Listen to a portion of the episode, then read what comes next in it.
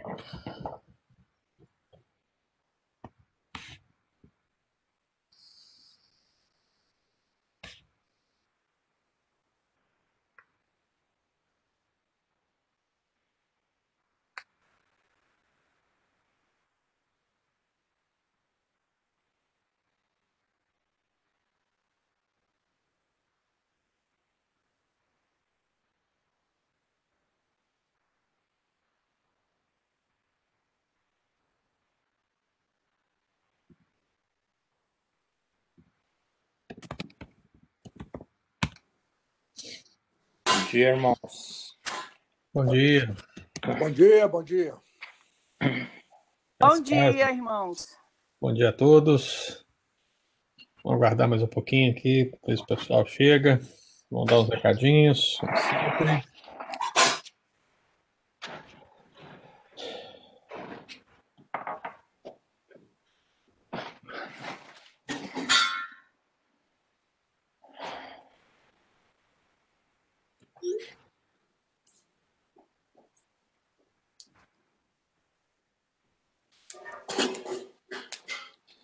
Paixão, beleza? Beleza? Como é que tá o inverno? As galinhas aí, tá indo bem? Tá indo bem. Nós compramos umas galinhas novas no, no, no outono, umas, uns pintinhos, né? E um veio um galo, sabe? Começou a cantar alto lá, nós nós semana passada passamos uma faca nele e matamos, comemos. O galo foi pra panela. E aí, não vai dar pra ficar com galo mais? Oi? Já comeu o galo, então? Já comemos um galo. Então você tem, você tem que postar isso aí. Os atleticanos têm que saber disso aí, entendeu? Ah, é? Eu fiz um filme pra mostrar pra minha família, a Dulce falou assim, não posta isso no Facebook, não. Se você falar que comeu o galo, você vai arrumar um monte de inimigo aí, entendeu? É, né? É, um monte de mineiro aí, atleticano. Aí, se souber que você comeu o galo, você tá lascado. Até o- pastor Ângelo aí, ó. Se falar que comeu galo, aí já. Ai, ai.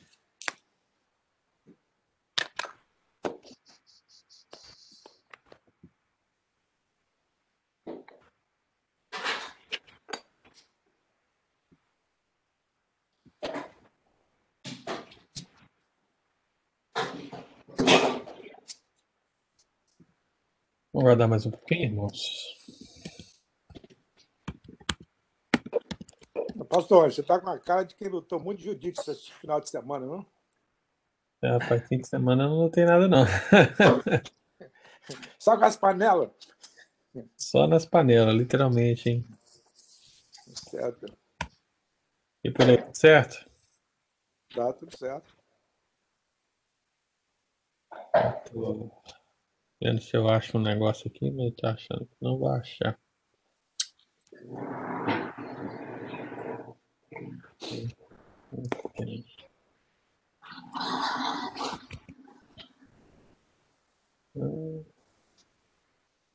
Tá o Estevão, Eudes, Garcia, Isilda, Nilma, Tânia. Bom dia para todos, queridos.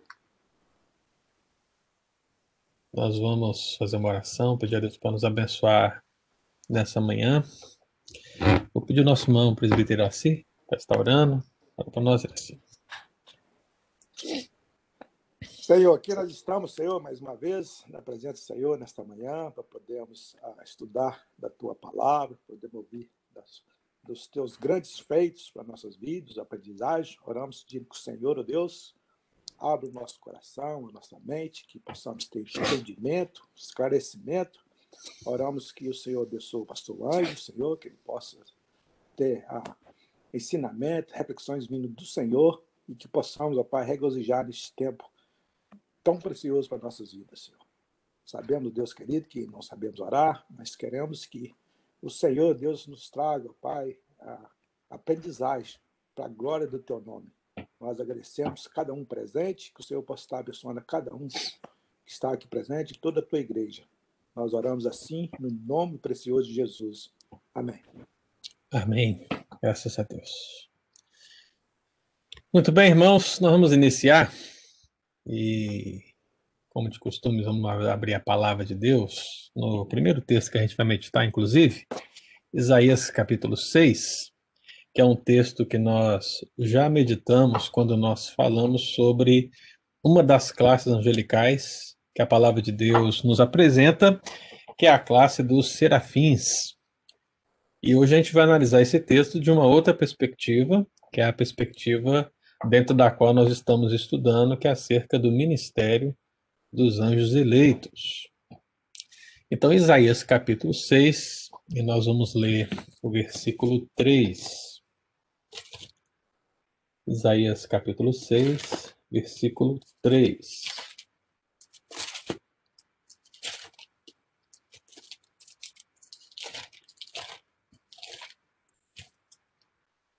Muito bem. A palavra do Senhor diz assim: E os serafins clamavam uns para os outros, dizendo: Santo, Santo, Santo é o Senhor dos exércitos. Toda a terra está cheia da sua glória. Amém. Aleluia. Irmão, eu queria começar a nossa aula de hoje falando sobre um livro que eu comecei a ler essa semana. É um livro, inclusive, bem grande, eu estou na metade. O título do livro é bom, hein? Olha só o título. A Verdade sobre os Anjos. Olha aí. Tá vendo?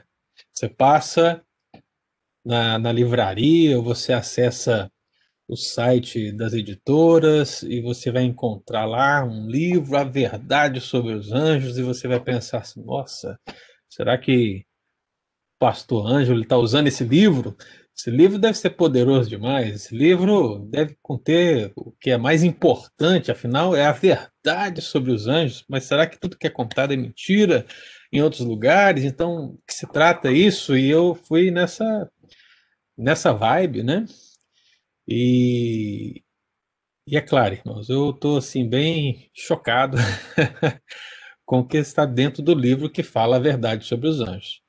Eu não quero falar autora por enquanto, porque quando eu falo autora, automaticamente a gente que já tem um conhecimento e a gente já sabe de quem se trata, a gente já faz a leitura é, com um pré-conceito estabelecido e acaba que isso deturpa um pouco. Mas por que, que eu estou citando isso? Porque basicamente é o seguinte: esse livro trata de apresentar a história dos anjos na Bíblia, de Gênesis a Apocalipse, pelo menos eu acho que sim, né? Eu estou ainda no meio do Antigo Testamento, mas a linha que essa pessoa tem seguido é de apresentar o ministério dos anjos na Bíblia, livro por livro, e ela vai avançando à medida que os textos bíblicos vão aparecendo e ela vai explicando as passagens e tudo isso. Qual é o problema desse livro, irmãos? Que é a verdade sobre os anjos. O problema é que a pessoa sai do texto bíblico e adentra um universo que nós poderíamos chamar de liberdade poética. Eu acho que você já, já viu esse título em algum lugar. Por quê? Quando você assiste filmes bíblicos, e isso também acontece muito com as novelas bíblicas que a Record tem lançado, né? Eu não sou, já fui, mas eu não sou noveleiro mas tem muita gente que gosta de assistir novelas, né? E a Record tem lançado muitas novelas bíblicas, não é verdade? E acaba que tanto as novelas, e ainda que eu não assista essas novelas, eu tenho certeza que isso acontece, é, e os filmes bíblicos a qual eu já assisti, a, a grande verdade é que muitos textos da Bíblia não nos apresentam detalhes que sejam suficientes para que a gente possa elaborar um roteiro complexo, ou um roteiro, no caso de um filme, de duas horas, no caso de uma novela, de três, quatro meses. Então, muitos textos bíblicos não, não nos dão esse pano de fundo para a gente fazer um roteiro desse tamanho. Então, o que o autor faz, via de regra? O autor, ele, com o uso da liberdade poética, ele resolve imaginar ou inserir diálogos entre personagens, situações dia a dia, que, que para encorpar esse roteiro, para que até mesmo ele faça mais sentido. Então é a isso que nós damos o nome de liberdade poética. E esse livro, A Verdade sobre os Anjos, ele não se propõe a ser uma novela e não se propõe a ser um filme, mas ele se propõe a ser um livro que conta a verdade sobre os anjos.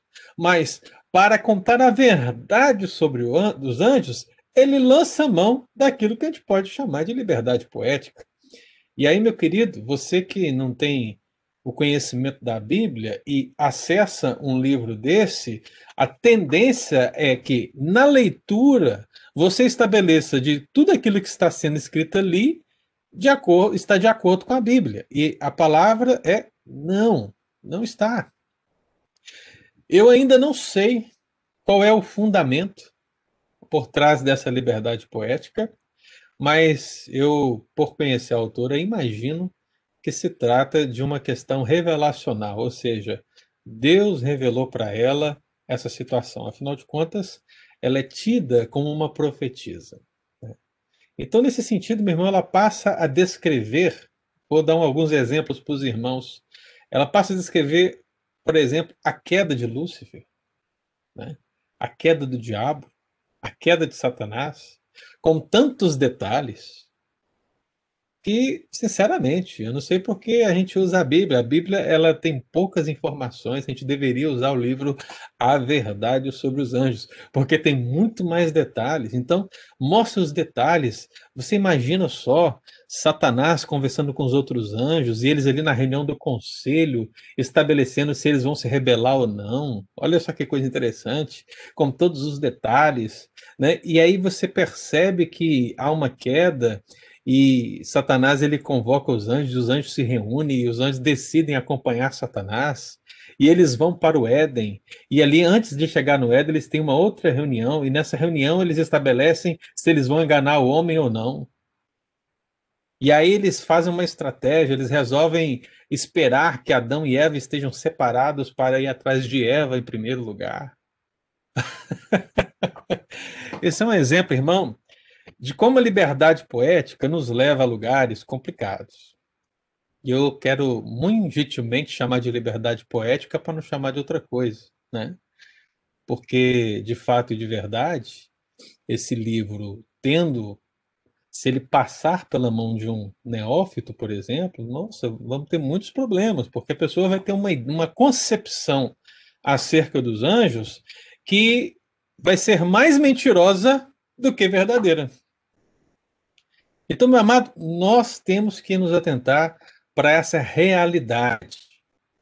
Eu acho que um dos, um, um dos aspectos da doutrina bíblica que mais carece de luz na igreja dos nossos dias é justamente essa que diz respeito a esse universo angelical. Porque é tanta besteira, são tantos erros, são tantas heresias, é tanta licença poética que, meu amado irmão, nós fugimos da simplicidade da Escritura para nos aventurarmos a, a seguir esse tipo de situação. Então eu estou assim bem intrigado até onde vai chegar, já imaginando outros textos bíblicos, né, que ainda não foram discutidos, mas basicamente se trata disso. E os irmãos têm observado que, que em algumas oportunidades, quando nós chegamos em textos que que não nos, não nos oferece informações é, para que possamos afirmar alguma coisa, eu deixei bem claro para os irmãos que o texto bíblico não fala mais nada além daquilo e que não nos trata, não, não cabe a nós avançarmos mais do que o texto bíblico diz. Mas o que esse livro, A Verdade sobre os Anjos, propõe é ir além. Ele quer ir além. E ele quer te dar mais informações do que a Bíblia oferece. E ele dá tantos detalhes, tantos detalhes, meu irmão, que você parece que está imergido realmente naquela realidade, naquele contexto, e infelizmente é dessa maneira que muitos desvios teológicos vão sendo colocados na mente do servo e da serva de Deus. Então toma bastante cuidado, ok? A verdade sobre os anjos, se tiver por aí, vai, pode até ler, viu? Fica à vontade de ler, mas olha, toma bastante cuidado, porque tem muita coisa estranha por ali. Aí, para aqueles que estão curiosos de saber o autor, né? Dá um Google aí, e aí você vai saber, tá bom? É a curiosidade. Então, meu irmão, nós vamos sair da liberdade poética e vamos entrar para o texto sagrado. Porque o que realmente nos importa em termos de doutrina é saber o que Deus disse acerca da angelologia bíblica. E nós estamos aqui nessa terceira parte do nosso estudo, que é sobre o ministério dos anjos eleitos, ou seja, nós estamos falando daquilo que os anjos fazem, fazem hoje, fizeram no passado, farão no futuro, e tudo, meu amado, daquilo que a Bíblia descreve para nós. E nós é, ficamos esclarecidos na última aula acerca de que nós vamos tratar esse assunto em três perspectivas: uma em relação a Deus, uma em relação aos homens e uma na relação de Deus e os homens. Porque os anjos, ele, o ministério dos anjos, é, pode ser dividido de muitas formas, mas eu prefiro dividir ele nessa perspectiva. Os anjos têm um ministério em relação a Deus, os anjos têm um ministério em relação aos homens, e os anjos têm um ministério na relação Deus e homem. Então, nós estamos dentro da primeira parte, que é acerca do ministério dos anjos em relação a Deus. E o que nós falamos na nossa última aula foi que os anjos eleitos, eles, dentro desse ministério em relação a Deus, eles adoram a Deus audivelmente. Então, meu amado, essa expressão, adorar a Deus audivelmente, audivelmente significa que a adoração dos anjos não é uma adoração silenciosa, no sentido de que eles vivem para a glória de Deus apenas. Mas também não quer dizer que a adoração dos anjos é meramente uma adoração como alguns gostam de pensar, uma adoração musical, com harpas, bateria, teclado e sei lá o que mais que você pode imaginar, porque muitas pessoas também, ao citarmos termos relacionados à adoração, pensam logo em música. E adoração, necessariamente, meu amado, não é música. Adoração contém música, mas não é totalmente música. Então, nesse sentido, os anjos adoram a Deus.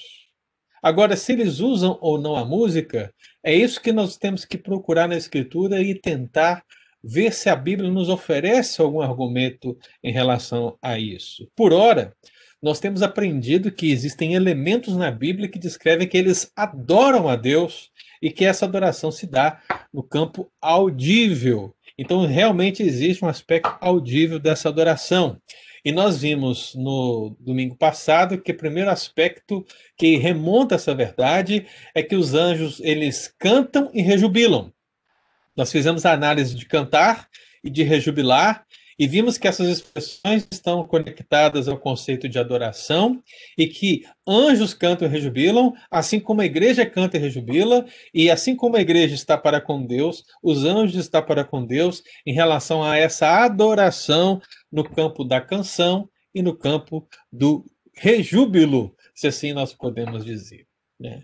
E hoje nós vamos avançar, meu amado, e vamos relembrar esse texto de Isaías 6, porque naquela oportunidade eu me detive apenas em analisar quem eram os serafins. Né? Fizemos toda a verificação de quem são os serafins. Então você já está formado nessa matéria. Se qualquer membro da igreja te perguntar quem são os serafins, você tem, uma, você tem a resposta na ponta da língua. Você, você sabe tudo de serafins. Eu ouvi um amém? Amém? Amém? Espero que sim, está tudo silenciado aqui.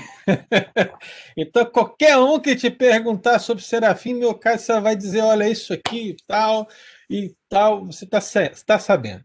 Agora, a grande questão que eu queria que você analisasse são os pormenores desse texto em relação à adoração.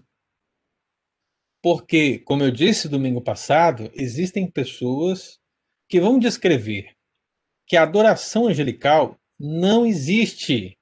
Que o louvor angelical não existe.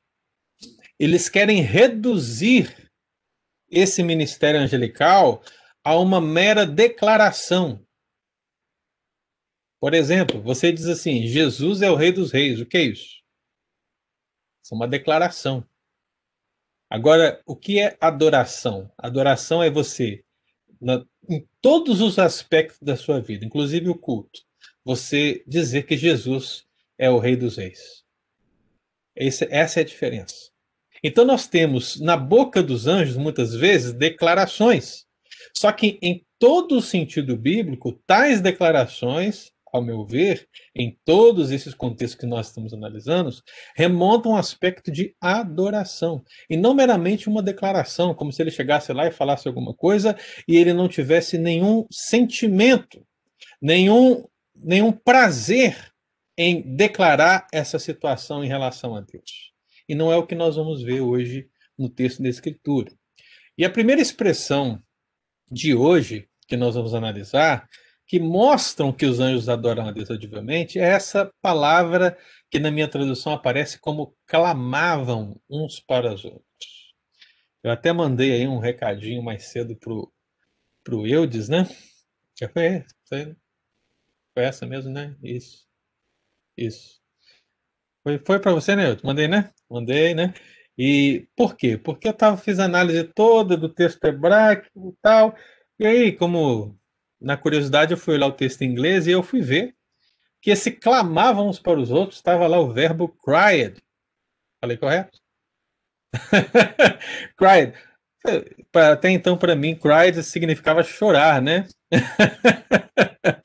eu falei assim, gente, e eles choraram uns para os outros? Como é que é isso? então, até perguntei se havia uma outra conotação, porque no texto bíblico, né, não há ideia nenhuma de choro. Né? No texto original hebraico não há nenhuma ideia de choro.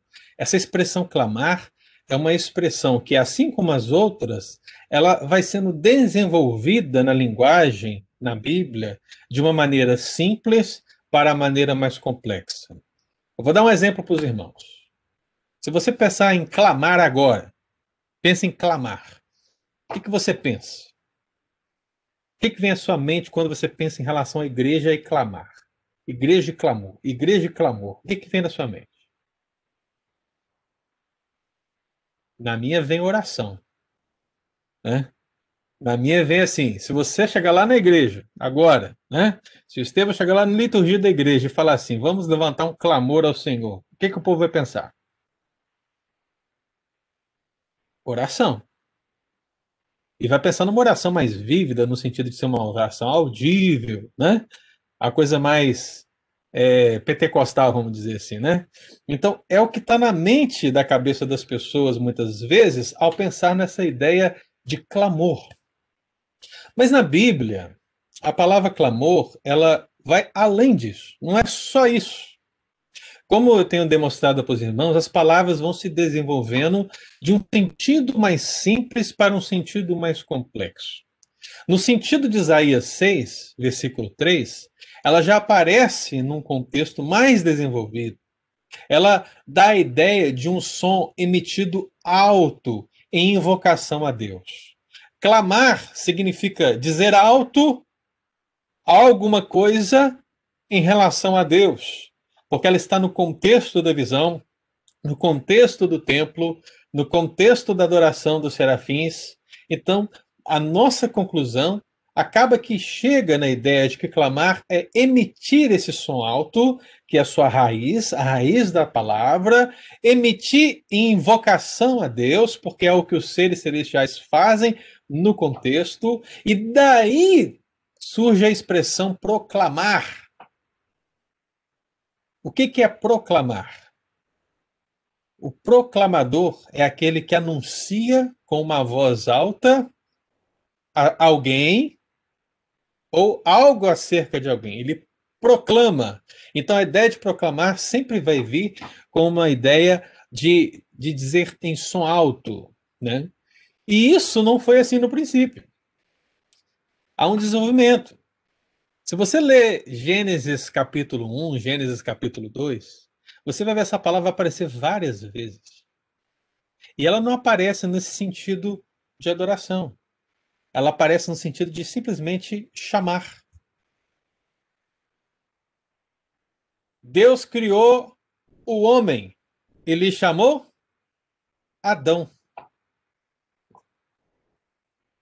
Essa palavra chamar ou dar o nome, né? É a mesma palavra para aclamar.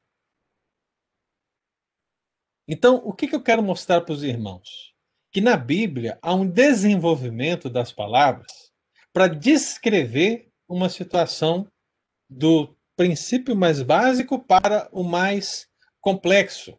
E por que, que isso é importante para o nosso entendimento? Porque algumas pessoas vão dizer: ah, mas esse clamar não tem a ver com, a, com, com a adoração, porque lá em Gênesis capítulo 1, versículo 5, versículo 8, versículo 10, lá em Gênesis 2,19, Gênesis 2,20, Gênesis 2,23, essa palavra é usada simplesmente para chamar. Então, o que os anjos estão fazendo aqui é apenas chamando a Deus, né? chamando uns para os outros nesse sentido. E não é assim, irmão. Porque a palavra vai se desenvolvendo e ela é usada em vários sentidos, em contextos de adoração, e esse contexto de Isaías 6, versículo 3, é um que aparece. Então, existe aqui uma antifonia. O que é uma antifonia? Você percebe que temos serafins, está no plural. E quantos serafins são, irmãos? Se você for usar a lógica dos reis magos, você vai ter um problema, né? Qual que é a lógica dos reis magos? Quantos reis magos eram? Aí o pessoal vai dizer, são três. Ah, e por que são três? Ah, porque são três presentes. Não tem. Isso não nos dá, irmão, fundamento para afirmar tal circunstância, né? Também não nos dá um fundamento para afirmar que eram sete, que eram dez. O que nós sabemos pelo contexto histórico é que comitivas como essa eram enormes. Agora, dessas comitivas, quantos eram sábios? Quantos eram os chamados magos? Não sei. E a Bíblia diz? Não diz. Talvez surja aí daqui a pouco um livro, A Verdade sobre os Magos. Aí você vai saber exatamente quantos magos eram e quais os detalhes da situação. Por hora, meu irmão, é basta nós sabermos isso. Então, o texto bíblico aqui de Isaías 6:3 diz que os serafins clamavam uns para os outros. E aí o sentido é o sentido de antifonia. O que, que quer dizer isso? Um diz em som alto em invocação a Deus, santo. Aí o outro diz em sua auto-invocação a Deus, respondendo ao primeiro, santo. E um terceiro se levanta e diz, santo. E aí, meu amado, isso pode ter sido por um tempo, porque a Bíblia diz santo, santo, santo, porque essa repetição ela nos dá o superlativo hebraico. No hebraico não existem termos para superlativo. O que, que é um superlativo? Você é um homem e você é uma mulher. Se você quer dizer que você é um homem grandão ou uma mulher grandona, você vai usar o superlativo. Então você vai dizer homem zarrão. Isso é o superlativo de homem. O cara é homem ao quadrado, né? Agora de mulher eu nem sei, mas vou usar aqui um termo é, popular. Mulherona. Mulherona. O que, que é uma mulherona? É uma mulher que é maior do que uma mulher comum. Né? Então a pessoa fala, é uma mulherona. E o que, que é isso? Um superlativo. Agora, no hebraico, você não tem essas palavras para descrever algo grande demais. Então, os serafins eles querem descrever a santidade de Deus, mas não existe uma palavra para dizer que Deus é o Santíssimo. Então, como o hebraico trabalha para nos mostrar que Deus é Santíssimo? Ele diz: Santo, Santo, Santo. Então, a repetição do texto, irmão, de três vezes, não quer dizer que eram três serafins, mas quer dizer que os serafins que apareceram na visão, sejam lá quantos eram, eles estavam declarando que Deus é Santíssimo. E isso de uma maneira antifônica. Ou seja, eles respondiam uns para os outros. Então, era como um coral responsivo. O pessoal gosta de usar essa palavra lá na igreja, né? Vamos fazer a leitura responsiva, né? Então, um lê e o outro lê depois. Não é isso que vocês fazem quando vão fazer a liturgia? Você fala, vamos fazer a leitura responsiva? Então, é o mesmo sentimento. Então a ideia é que um fala e o outro fala em resposta e o outro fala em resposta. Aí você fica imaginando, meu irmão, todos aqueles seres angelicais respondendo uns para os outros, dizendo santo. E aí você tem lá no meio quem? Isaías. E aí Isaías resolve responder. E o que, que ele responde? Eu sou pecador. tá vendo, meu irmão? No meio dessa santidade toda de Deus, qual é a visão humana que temos que ter? Somos pecadores. Eu habito no meio de um povo de impuros lábios. Então, perceba, meu amado, que nesse texto de Isaías 6,3, os anjos eleitos, eles estão clamando a Deus. Mas esse clamor não é uma oração, como nós costumamos pensar ao falar do termo, e esse clamor não é uma mera nomeação de Deus, mas esse clamor é uma alta proclamação antifônica da Santíssima Glória de Deus. Aquela ideia também de dizer que santo, santo, santo, porque santo é o Pai, santo é o Filho, santo é o Espírito Santo, é, é meio forçado. é meio forçado. Não é mentira, não é mentira. Você dizer que o Pai é santo, o Filho é santo o Espírito Santo automaticamente é santo, é correto, pastor? É correto. Mas não é correto afirmar nesse texto aí. Porque não é o que propõe o texto, irmão. Tá bom? O texto é uma descrição de que Deus é santíssimo. Seja ele o Pai, seja ele o Filho, seja ele o Espírito Santo. Lá na casa do pastor Pedro, vocês perguntam para ele se ele tem essa visão. que eu vi que ele começou a falar de trindade lá hoje, né? Então vocês chegam lá e jogam assim para ele, ó, pastor, o que, que, você acha aí da, da, da trindade lá no Santo, Santo, Santo de Isaías 6,3? Joga lá para ele. Só não disse que eu disse que é a trindade, pelo amor de Deus. e vamos ver o que, que ele vai falar. Mas, basicamente, esse é o entendimento que nós podemos ter de texto de Isaías 6, versículo 3. Amém, irmãos? Essa é uma das citações mais é, mais gigantes do Antigo Testamento, são mais de 700 menções. Se eu fosse colocar todos aqui para os irmãos, a gente ficar aqui a vida inteira analisando texto por texto, né? Essa palavra para clamar, mas entendam isso, que clamor não é só oração na Bíblia, né? E também não é só dar nome, mas clamar envolve a ideia de emitir um alto som em sentido de invocação a Deus. Por isso que essa palavra, no sentido mais amplo do seu desenvolvimento, vai ser proclamar. Por isso, tá bom?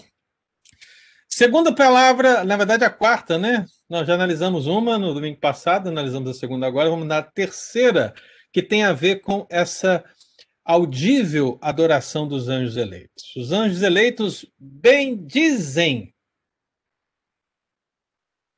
Bendizem. Vamos analisar o Salmo 103, meu irmão. Abra sua Bíblia aí no Salmo 103, um salmo de Davi. É um dos salmos que eu tenho aí um carinho especial por causa da história de vida, né? Salmo da Misericórdia de Deus. Salmo 103. Tem alguns salmos que marcam a gente, né? No meu caso, Salmo 103, Salmo 92. Uns salmos que têm a ver com, com a história da gente. Cada um tem aí as suas questões, né? Para poder destacar um salmo ou outro, né? E o Salmo 103 é assim. Tem me acompanhado desde a minha conversão com um carinho especial e nesse salmo de Davi, meu irmão, há uma descrição de louvor ao Senhor. Eu acho que a gente nem precisa gastar muito tempo nesse sentido, porque é um salmo. Então, o que é um salmo, irmão? Via de regra.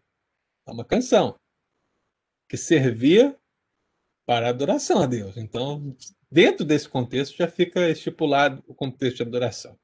Segundo, Davi, no salmo, ele vai chamando, ele vai conclamando a adoração de Deus, começando por ele mesmo. E ele começa aí no Salmo 103, ele diz: Bendize a minha alma ao Senhor, e tudo que há em mim, bendiga o seu santo nome. Então, naturalmente, o rei Davi, ele bendiz ao Senhor por todos esses benefícios que ele tem recebido do rei dos reis. Começa por ele. Igualmente, ele agora passa a conclamar todas as obras, em todos os lugares, a também bendizer o Senhor. Então, ele, como rei, ele bendiz. E agora, como rei, ele conclama todos a bendizerem. E aí, meu amado irmão, você vai seguindo o salmo, ele vai descrevendo todos os benefícios, e quando chega no verso 20, o que, que diz o texto? O texto diz: Bendizei ao Senhor todos os seus anjos, valorosos em poder, que executais as suas ordens e lhe obedeceis a palavra. Essa expressão, que executais as suas ordens e lhe obedeceis a palavra, é obviamente uma referência aos anjos eleitos, porque nós já estudamos isso. Nós já sabemos quem são os anjos eleitos e sabemos quem são os anjos reprovados. Quem são os anjos reprovados? Os anjos reprovados são aqueles que não executam as ordens de Deus obedecendo-lhe a palavra. Eu quero dizer isso, meu amado, em termos gerais. Eles não têm prazer nisso, ok? Os anjos eleitos são aqueles que têm prazer em obedecer à voz do Senhor, e obedecer a sua palavra. É justamente essa palavra, prazer, que aparece aí no versículo 21, que diz assim: Bendizei ao Senhor todos os seus exércitos, vós, ministros seus. Essa palavra exércitos e ministros, irmãos, já estudamos, elas são referências a anjos. Então, exércitos e ministros que fazeis a sua vontade. A palavra vontade aí é a palavra prazer. Então, meu amado, perceba que os anjos, eles não cumprem as ordens de Deus por simples e mera obediência. Pensa, por exemplo, no empregado, onde o patrão diz para ele: vai lá e faz isso. É possível que ele faça não gostando de fazer? É. Possível. Né? Agora, para mim, o aspecto primoroso do trabalho vai ser se você fizer gostando.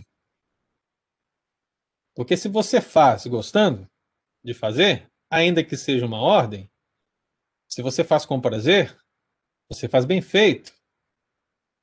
E nesse sentido, meu querido, é que estão os anjos. As ordens de Deus são dadas, mas eles não cumprem as ordens divinas por mera obediência, mas eles cumprem com prazer. E esse prazer em servir a Deus e servir a igreja remonta ao aspecto da adoração. Então, meu querido, o salmista Davi começa por ele, ele chama todas as obras, ele chega nos anjos, lembra dos anjos, e certamente nesse momento, Davi traz à sua memória toda a história da proteção de Deus ao povo de Israel através do anjo do Senhor, da figura do anjo do Senhor e também do exército celestial que o acompanha. E nesse sentido, meu irmão, ele reconhece que os anjos também adoram a Deus, porque ele, todas as obras e os anjos bendizem. E o que é bendizer, meu amado?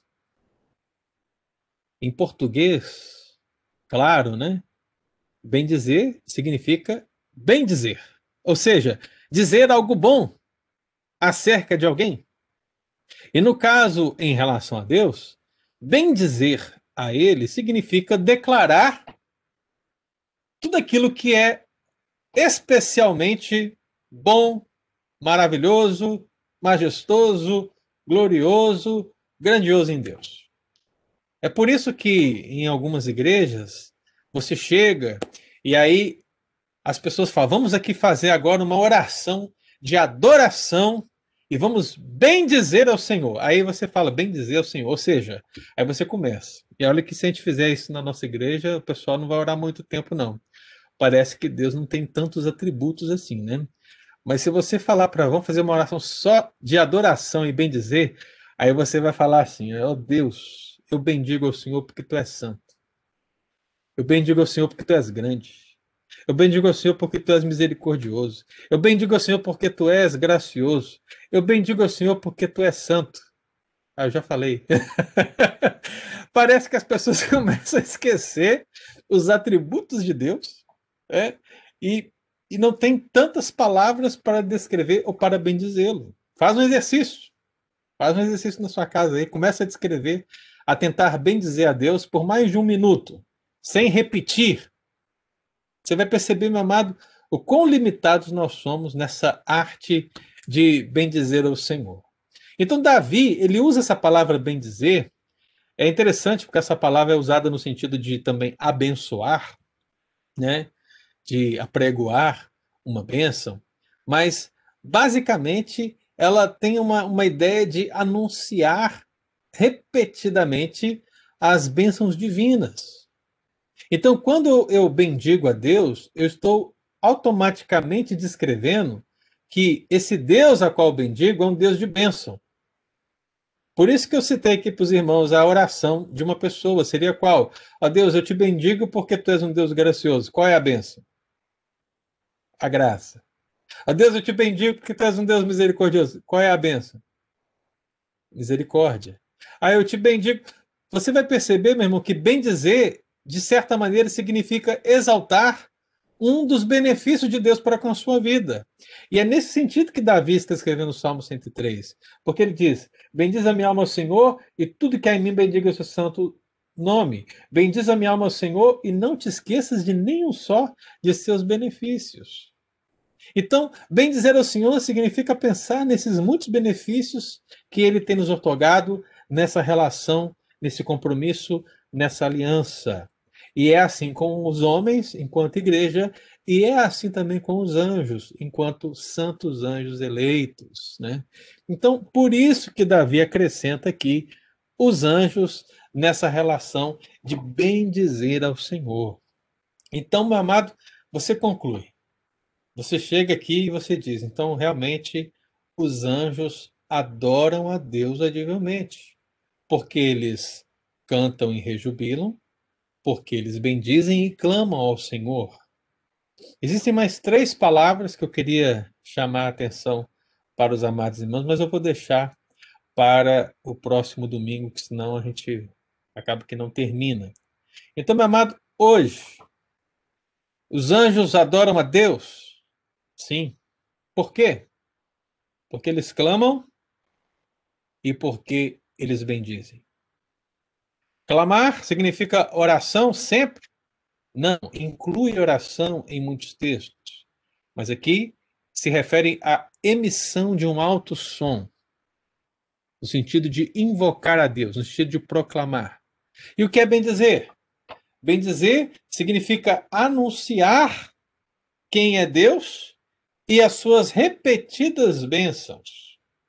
É isso que nós fazemos quando bendizemos ao Senhor. É por isso que está sempre no nosso imaginário, né, na nossa mente, o, pensarmos em Deus e pensarmos nas suas bênçãos. É por isso que temos tanta dificuldade de orarmos especificamente em um determinado aspecto da oração. Faça um exercício. Peça aí a sua esposa para olhar, ou você olha a oração da sua esposa. Faz uma oração.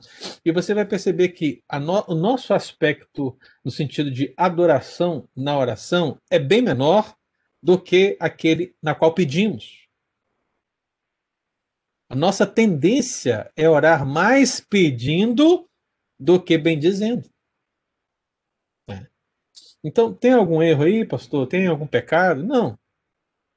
O ideal, meu irmão, é que nós oremos de coração, oremos em espírito e em verdade, tenhamos a nossa comunhão com Deus, né? Mas o que eu estou dizendo é apenas um alerta para nos mostrar que nós, imergidos nesse momento da história, nós temos pouco tempo, ou dedicamos pouco tempo, para falar com Deus sobre as suas grandezas, falar com Deus sobre os seus benefícios, falar com Deus sobre a sua atuação poderosa, falta-nos tempo. Então as pessoas, via de regra, ao orarem, dizem, Senhor, nosso Deus, nosso Pai, nós te agradecemos, já está agradecendo e, e, e nós pedimos. E aí, na hora de pedir, a gente gasta mais tempo. Eu sei que nós dependemos de Deus, mas nós também precisamos lembrar que os serafins clamavam uns para os outros: Santo, Santo é o Senhor dos Exércitos. Eu não sei por quanto tempo durou isso, mas eu sei que foi grandioso. E se os serafins dedicaram tempo para glorificar o Santíssimo Deus, por que nós não faríamos o mesmo? Por que nós não deveríamos clamar uns para os outros acerca dos atributos inigualáveis de Deus? Então pense nisso, meu irmão. E na hora de procurar entender esses princípios bíblicos, sigamos muitas vezes os exemplos que a palavra de Deus nos apresenta dos anjos. Porque nesse aspecto, do aspecto da adoração que lhes cabe, ou seja, em relação a Deus, nós precisamos seguir o mesmo caminho. Então, rejubile, cante, bendiga e clame o Deus vivo de Israel. Amém? Deu para entender a aula de hoje, meu amado? Deu para avançar? Temos alguém aqui que fazer alguma pergunta? Nós estamos aí hoje com alguns irmãos. O Leandro apareceu hoje, hein, Leandro? Seja bem-vindo, viu, Leandro? Deus te abençoe aí, viu, meu irmão? Depois você dá uma olhada nas aulas lá anteriores, porque o seu dragão tá lá, viu? ai, ai. A Lu também chegou. Lu, Deus te abençoe, em nome de Jesus, né? A, a Dulce está ali escondida, né, Dulce? Amém. Obrigada, pastor. A gente viu ela ali, Deus abençoe, né? Nilma também, Deus te abençoe, viu? Amados, então, se não temos perguntas, minha única, meu único pedido é que nós continuemos aí firmes e fortes, né?